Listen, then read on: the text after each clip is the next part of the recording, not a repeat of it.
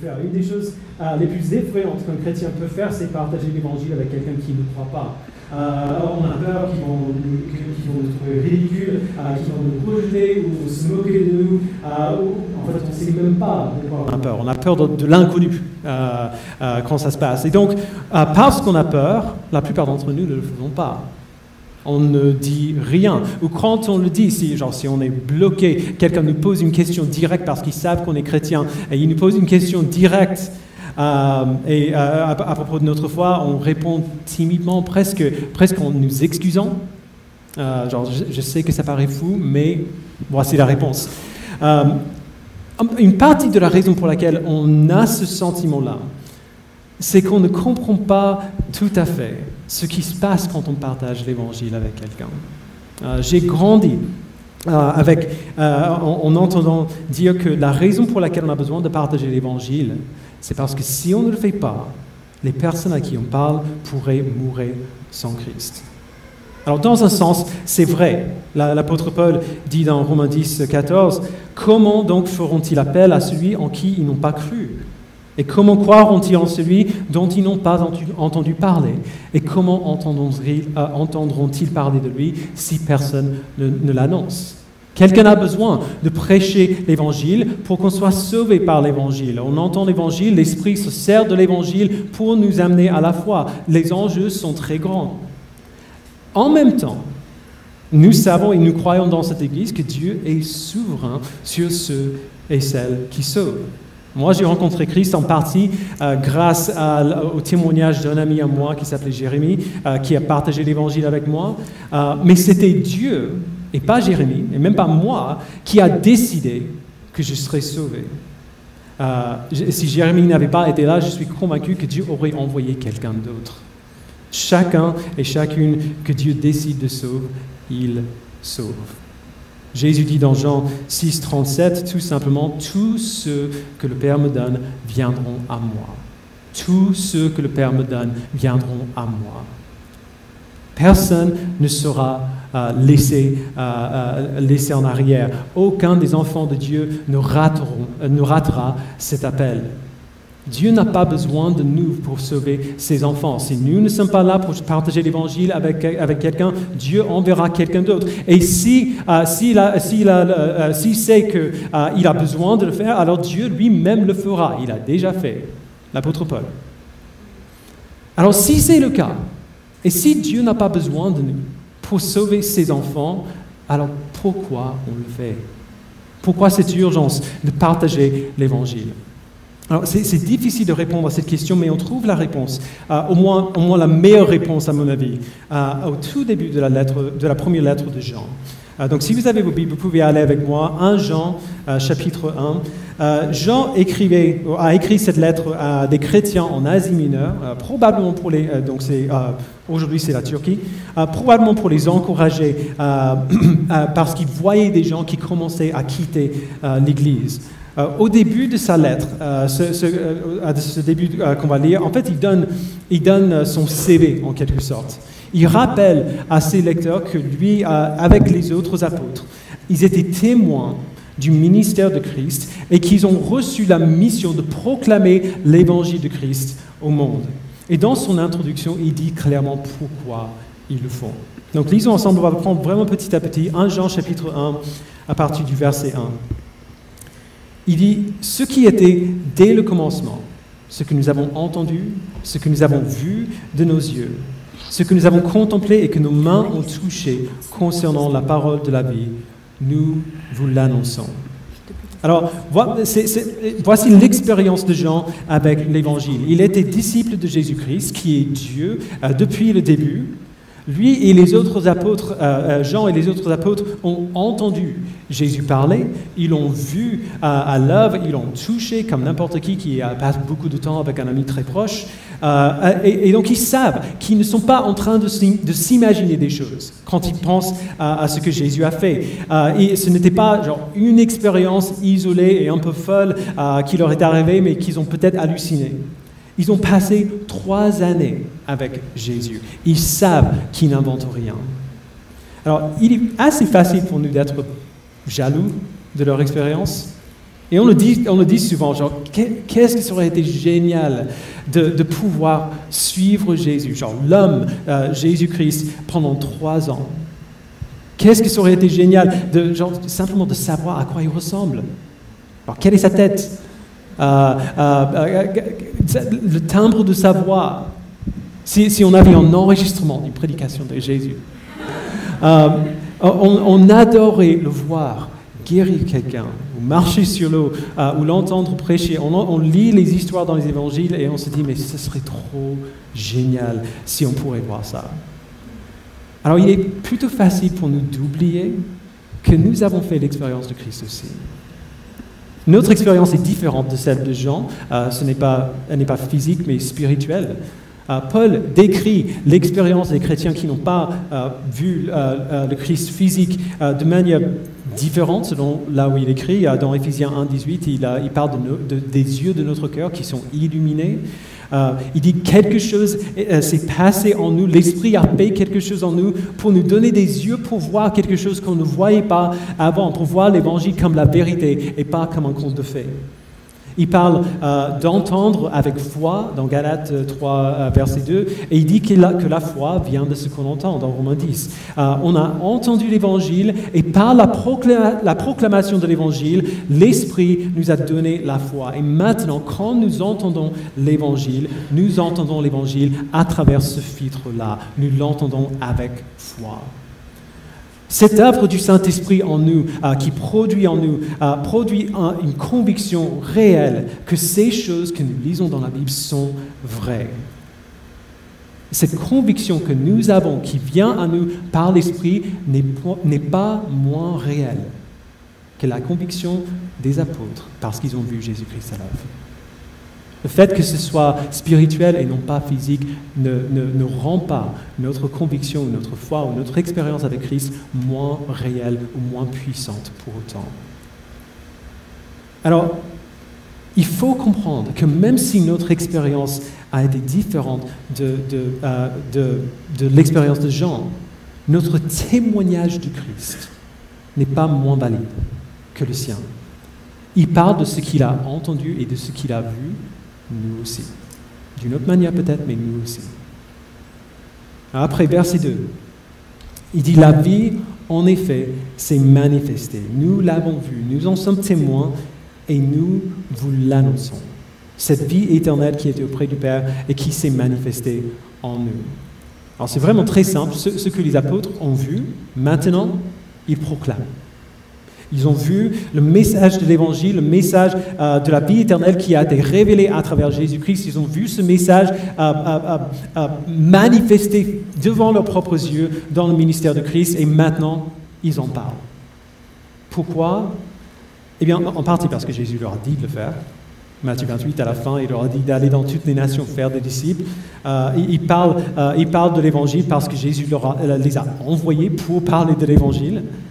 Mais ce n'est pas la seule raison. Souvent, on cite Matthieu 28 à la fin comme la raison principale pour laquelle on annonce l'Évangile, mais selon Jean, ce n'est pas la seule chose. Et c'est ça qu'on oublie souvent. Jean donne deux raisons de plus pourquoi, pour lesquelles lui et les autres apôtres passent leur vie à proclamer l'Évangile. On voit la première dans le verset 3.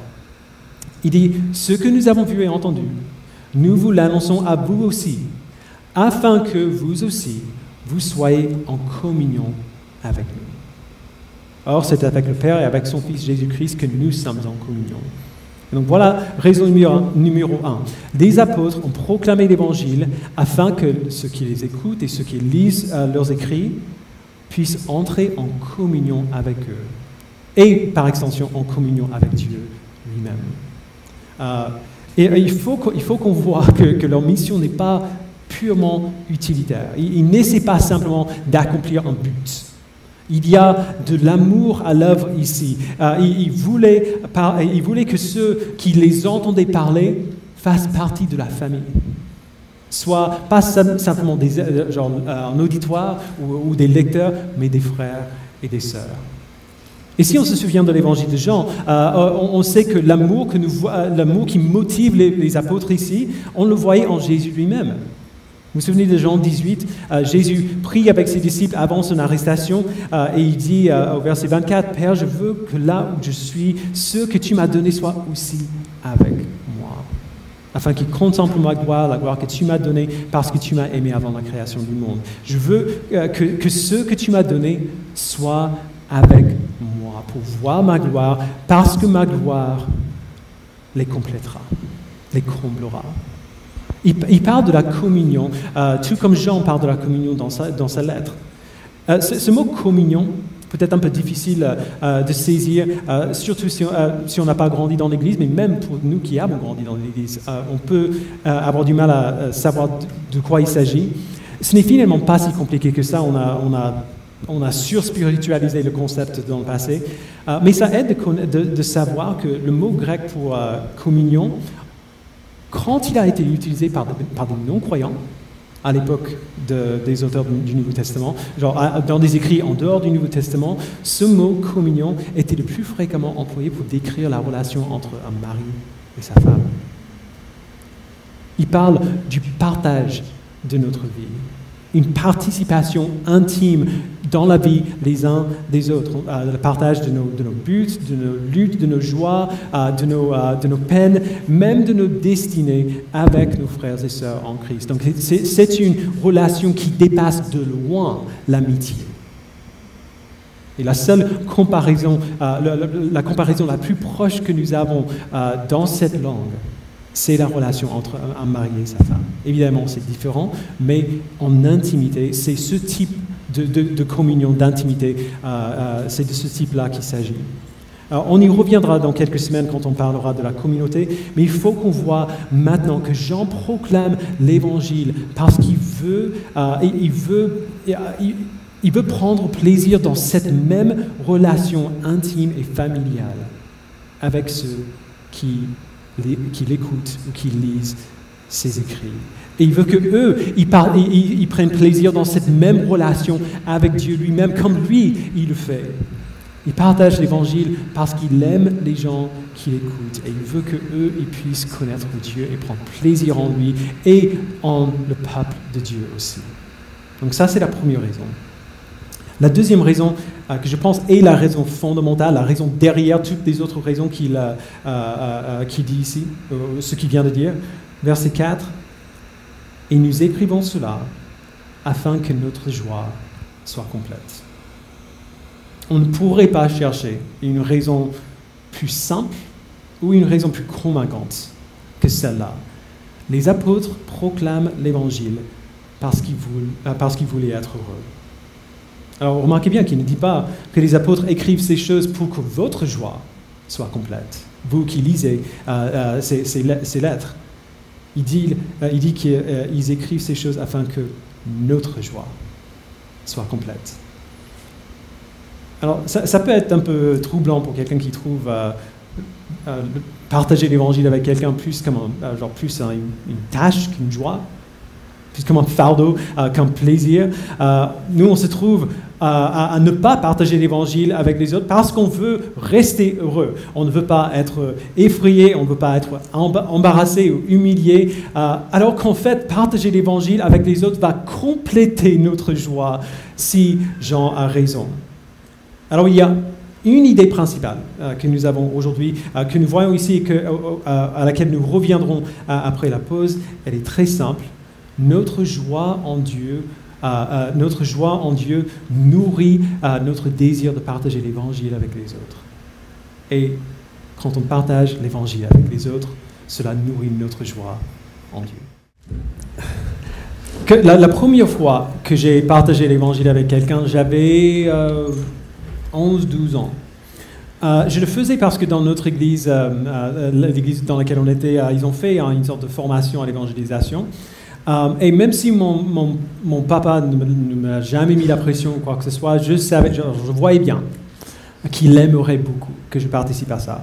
Le problème, c'est que je n'étais pas chrétien, mais je l'ai fait quand même parce que je, je, savais que ça allait plaire à mon père et, euh, et, euh, et je l'aimais, donc je voulais lui faire ce, cadeau-là.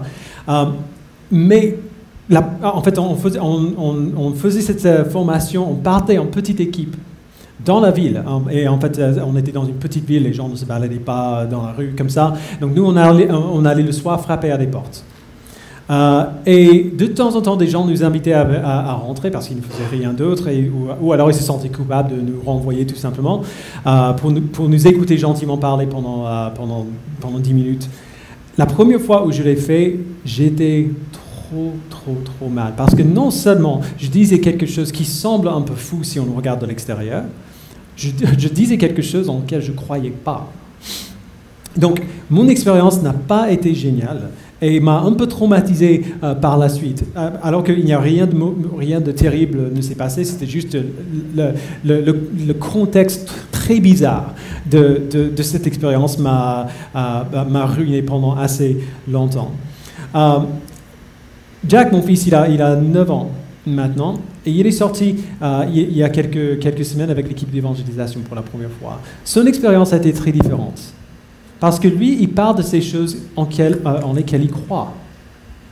Il croit que ces choses sont vraies. Et donc, il a envie de partager l'évangile avec les autres parce que ces choses sont vraies. Et il a vu que, que, partager ces choses avec les autres lui donne de la joie. C'est tout simple la différence que ça fait d'avoir la foi en Christ. Euh, quand on a la foi en Christ et on partage l'évangile avec quelqu'un, on voit que cela nous apporte la joie. Et c'est pour ça qu'on le fait. C'est pour ça que Jean et les autres apôtres euh, le faisaient aussi, pour que leur joie, euh, non pas la joie euh, de ceux qui écoutent, mais la joie des apôtres, soit complète. Notre joie en Dieu nourrit, alimente, nous pousse vers le partage de l'Évangile et partager l'Évangile nourrit notre joie en Dieu. La question c'est pourquoi? Pourquoi est-ce que, ça, euh, est que ça arrive comme ça? Pourquoi est-ce que l'expérience de quelqu'un qui a la joie en Dieu et partage l'évangile est tellement différente de celui ou celle qui n'a pas nécessairement cette joie et qui essaie de se forcer à le faire parce qu'il se sent obligé de le faire? La Bible n'en est pas timide. Euh, euh, déjà, elle dit que le résultat constant de croire dans l'Évangile, c'est la joie. Et si nous connaissons Christ, nous avons fait cette expérience-là. Euh, on se souvient de comment Pierre l'a décrit dans 1 Pierre chapitre 1 verset 8. Il dit, vous l'aimez sans l'avoir vu dans Christ. Vous croyez en lui sans le voir encore et vous vous réjouissez d'une joie indescriptible et glorieuse. Parce que vous obtenez le salut de votre âme pour prix de votre foi. Ou la manière dont Jésus l'a décrit dans Matthieu 13, euh, verset 44, il dit, le royaume des cieux ressemble encore à un trésor caché dans un champ. L'homme qui l'a trouvé le cache et dans sa joie, il vend tout ce qu'il possède et achète ce champ. Quand on entend l'évangile et quand on croit en l'évangile, nous recevrons un trésor. Nous recevons le plus grand cadeau et la plus grande nouvelle de l'histoire de l'existence. La joie est la seule réponse appropriée à croire l'évangile et à recevoir l'évangile. On a vu ça la semaine dernière.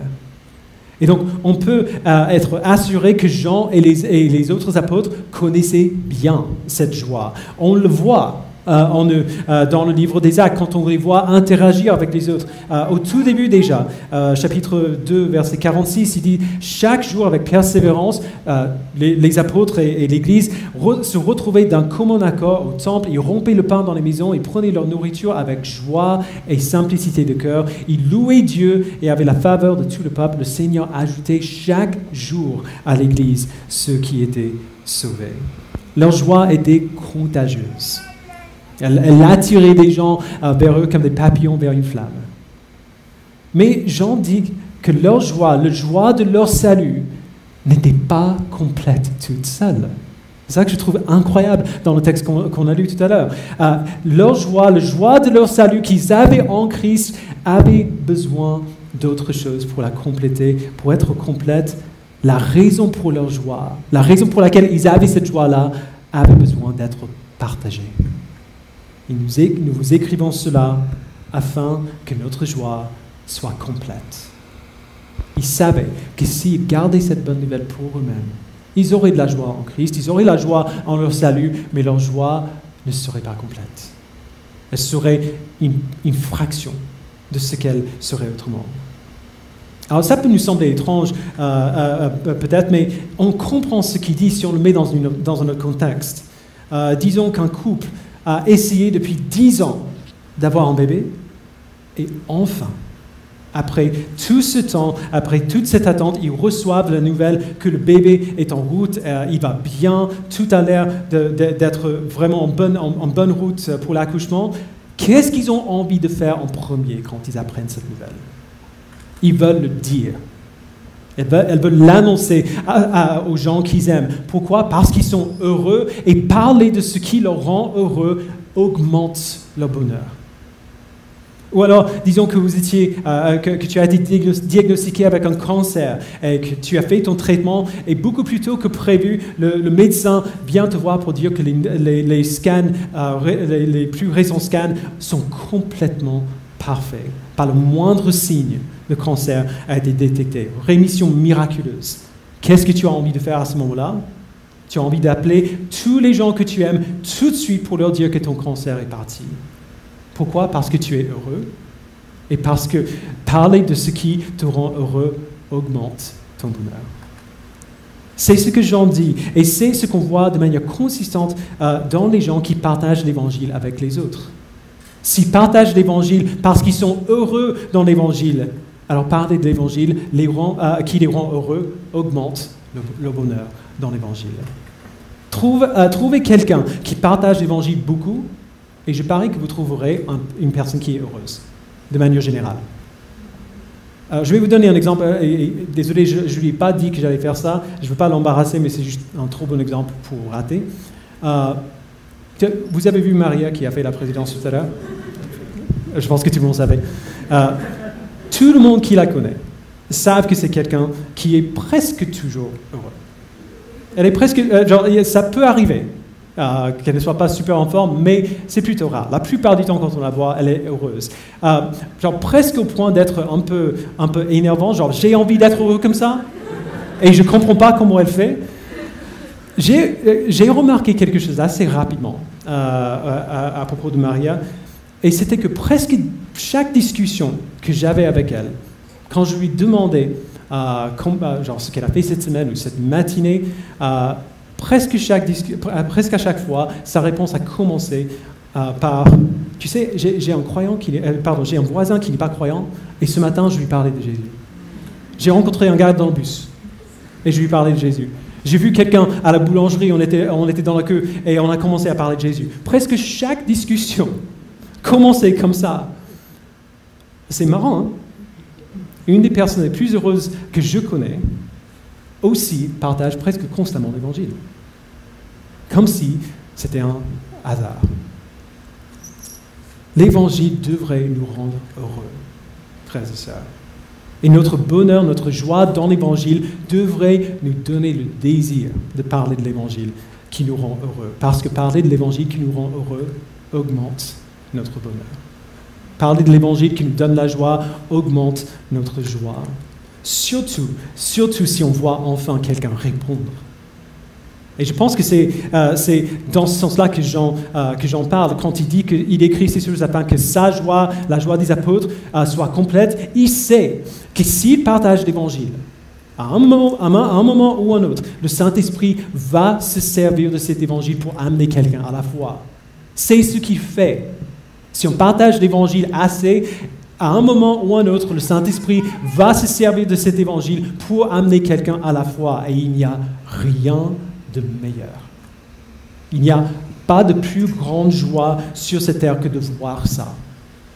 C'est le, euh, le, le, sommet de tout ce qui nous donne euh, une joie durable en Jésus-Christ. Non seulement nous avons la bonne nouvelle euh, de la vie, de la mort et de, la résurrection de Christ, qui a pris notre place pour que nous soyons sauvés, non seulement nous pouvons avoir cette connaissance-là, cette conviction-là, non seulement nous pouvons partager de cette bonne nouvelle qui nous rend si heureux avec des autres, de les voir faire l'expérience eux aussi de cette même joie avec nous. De voir quelqu'un qui était une connaissance avant et de pouvoir enfin l'appeler frère ou sœur. Il n'y a pas de plus grande joie que cela, parce que cette joie-là va durer pour toujours. ne s'arrêtera même pas à la mort. Notre joie en Dieu nous pousse à partager l'évangile avec les autres et l'évangélisation, partager l'évangile avec les autres, nourrit notre joie en Dieu. C'est pour cela que nous parlons de la proclamation de l'évangile comme une discipline spirituelle, comme une résolution que nous voulons prendre depuis le début de cette série, on voit les, pratiques que Dieu nous donne pour nous faire grandir en maturité en lui et pour nous faire grandir, grandir en intimité avec lui, pour augmenter notre joie dans notre Seigneur. Et peu de choses nourrissent notre amour pour Christ et notre joie en lui plus que de dire aux autres pourquoi on l'aime, pourquoi on est heureux en lui. Alors, voici là où euh, plusieurs d'entre nous, ou même la plupart peut-être, euh, euh, nous sommes trompés. Si nous avons été sauvés par l'Évangile, alors il est fort probable que tout ce qu'on a vu, tout ce qu'on vient de voir, on le sait déjà, au moins, au moins en théorie. Si on n'a jamais entendu explicitement dit comme ça, on le sait instinctivement, parce qu'un jour, nous avons rencontré Christ aussi. Nous avons entendu la bonne nouvelle de ce que Christ a fait pour nous. Nous avons réalisé l'état dans lequel on était et le péché qui nous séparait de Dieu et la grâce de Dieu en envoyant son Fils pour vivre notre vie et subir notre mort pour qu'on soit réconcilié avec lui. Nous, nous, connaissons cette joie. Nous savons ce que nous avons ressenti quand nous avons reçu cette bonne nouvelle et placé notre foi en Christ et repenti euh, de nos péchés et réalisé que ces péchés maintenant sont partis cloué à la croix avec Christ il y a 2000 ans. Nous avons fait l'expérience de recevoir cette nouvelle euh, et, de, voir euh, ce que ça fait que d'être enfin libre du péché qui nous rendait esclaves. Alors ce n'est pas trop difficile pour nous, pour la plupart d'entre nous, de croire que de pouvoir participer à la, joie de quelqu'un d'autre, au salut de quelqu'un d'autre, nous apporterait de la joie aussi. Mais quand même, cette idée-là, cette, possibilité-là, ne semble pas tout à fait suffisante pour plusieurs d'entre nous. Il est souvent difficile euh, pour nous de nous souvenir de la joie que nous avions au début. On oublie on oublie ce que c'était. D'être, d'être un nouveau chrétien. De se, sentir accablé par notre, par notre euh, séparation avec Dieu, même si on ne savait pas que c'était ça, depuis aussi longtemps, et de savoir enfin qu'en Jésus-Christ, nous sommes pardonnés, libérés, réconciliés avec Dieu. Nous oublions ce que ça fait. Au fil du temps, avec les pressions de la vie, on oublie.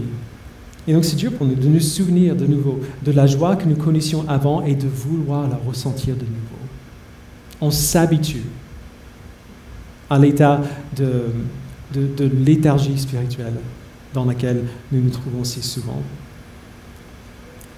Ça fait longtemps, beaucoup de choses sont passées entre, euh, le début de, de, ma vie avec Christ et maintenant. La vie est devenue tellement dure, genre, je me souviens vaguement de ce que c'était quand j'ai rencontré Christ au début, mais pas tout à fait assez pour vraiment croire que ça vaut la peine de partager l'Évangile afin de voir cette joie grandir.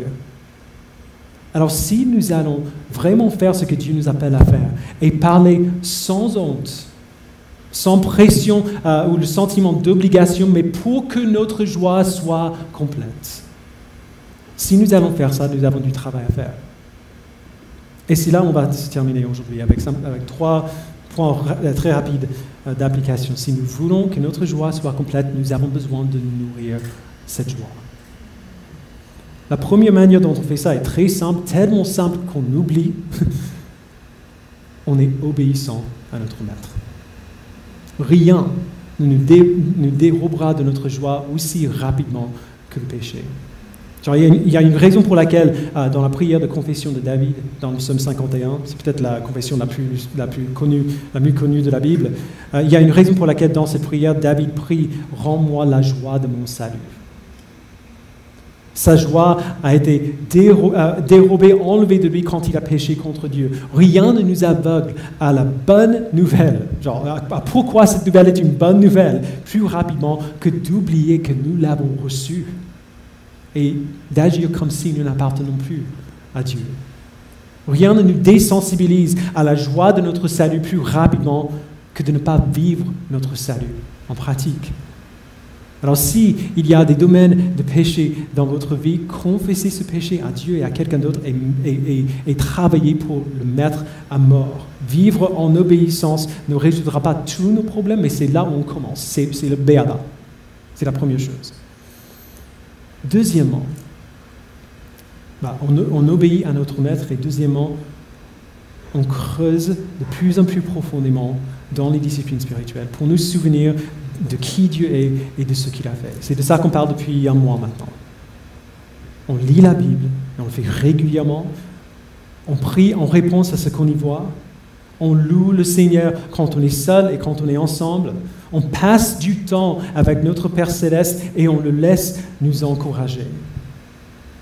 Si on ne passe jamais du temps avec notre famille, c'est fort probable qu'il n'y aura pas beaucoup de joie dans cette famille quand on rentre à la maison. Si on ne passe jamais du temps avec notre Père céleste, est-ce que c'est vraiment surprenant qu'on ne ressent, pas beaucoup de joie dans notre relation avec lui? Alors, si on manque de joie, il ne faut pas, euh, il ne faut, il faut pas baisser les bras ou renoncer, il faut creuser encore plus profond.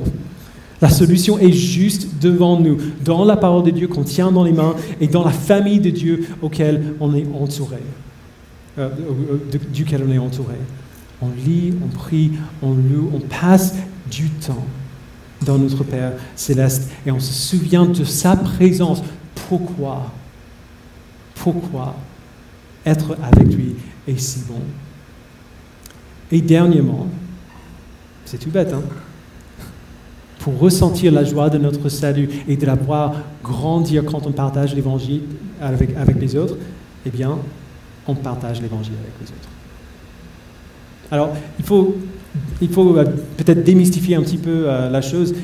Quand on parle de l'évangélisation, j'aime pas trop le terme euh, évangélisation, parce que ça donne l'impression d'être genre un programme, genre quelque chose d'officiel qu'on fait dans l'Église.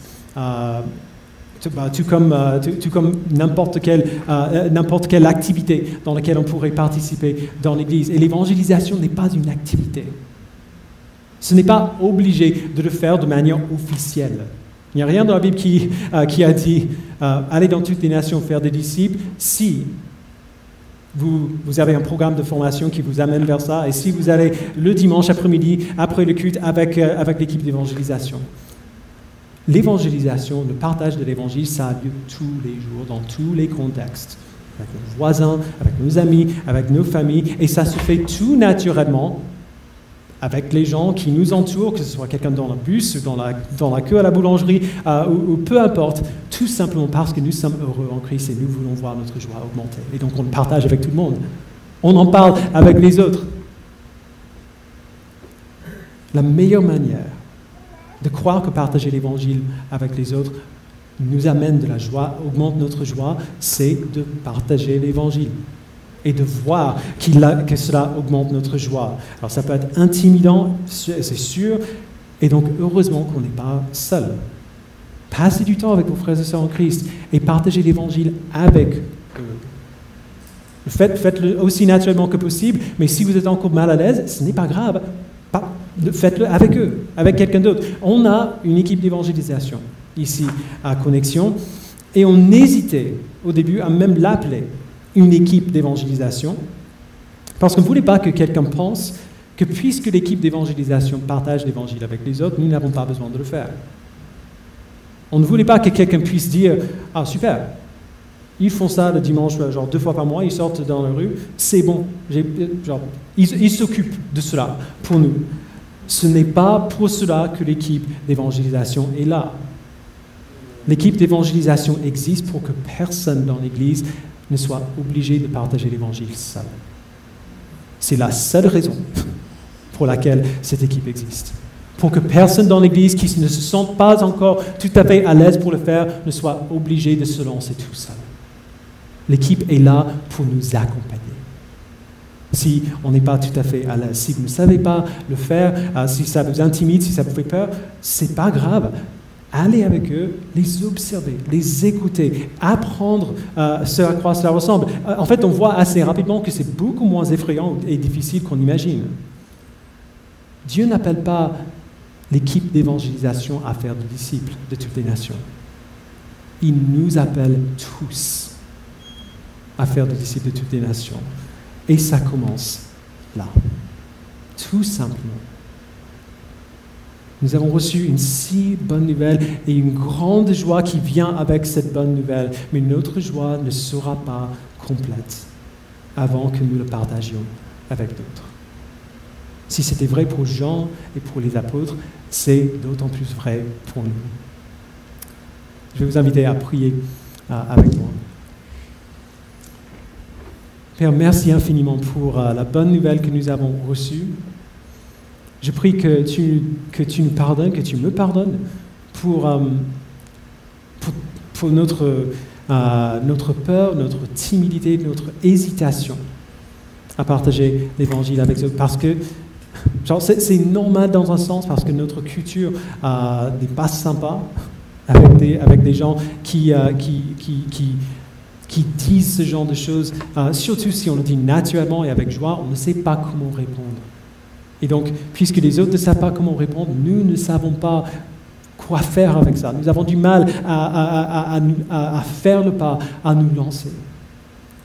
Et donc, je prie tout d'abord que tu nous fasses connaître la joie de notre salut de nouveau. Que dans notre temps que nous passons avec toi tous les jours, tu nous rappelles de ce que c'était de te connaître au tout début, de savoir pour la première fois que le, pardon dont nous avions besoin, ce pardon est à nous. La réconciliation avec toi euh, dont nous avions besoin, cette réconciliation est à nous. La vision de ta gloire pour laquelle tu nous as créés est maintenant à nous. Rappelle-nous constamment de qui tu es et de ce que tu as fait pour nous dans le temps que nous passons avec toi et dans le temps que nous passons avec nos frères et sœurs en Christ, rends-nous la joie de notre salut. Et que cette joie nous pousse à, désirer voir cette joie augmenter. Que, que, cette, euh, que, ce petit goût de la joie que nous avons euh, par moment puisse nous donner envie de, de faire encore plus l'expérience de cette même joie. Convainc-nous, Père, que notre joie se complète lorsque nous partageons ta bonne nouvelle avec les autres. Convainc-nous de, de, de, l'urgence, pas seulement pour les autres, mais aussi et presque surtout pour nous-mêmes.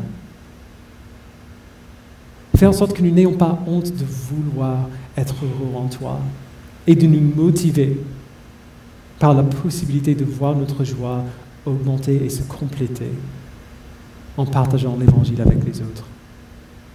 Merci Père de faire cette œuvre en nous parce que ce n'est que toi qui peux le faire. Mais donne-nous le courage et la persistance de faire ce que tu nous as donné de faire pour creuser encore plus profondément en toi, mieux te connaître et nous rappeler de nouveau par ton esprit pourquoi nous sommes heureux en toi et pourquoi nous serons heureux en toi pour toute l'éternité. Au nom de Jésus-Christ, nous le prions. Amen.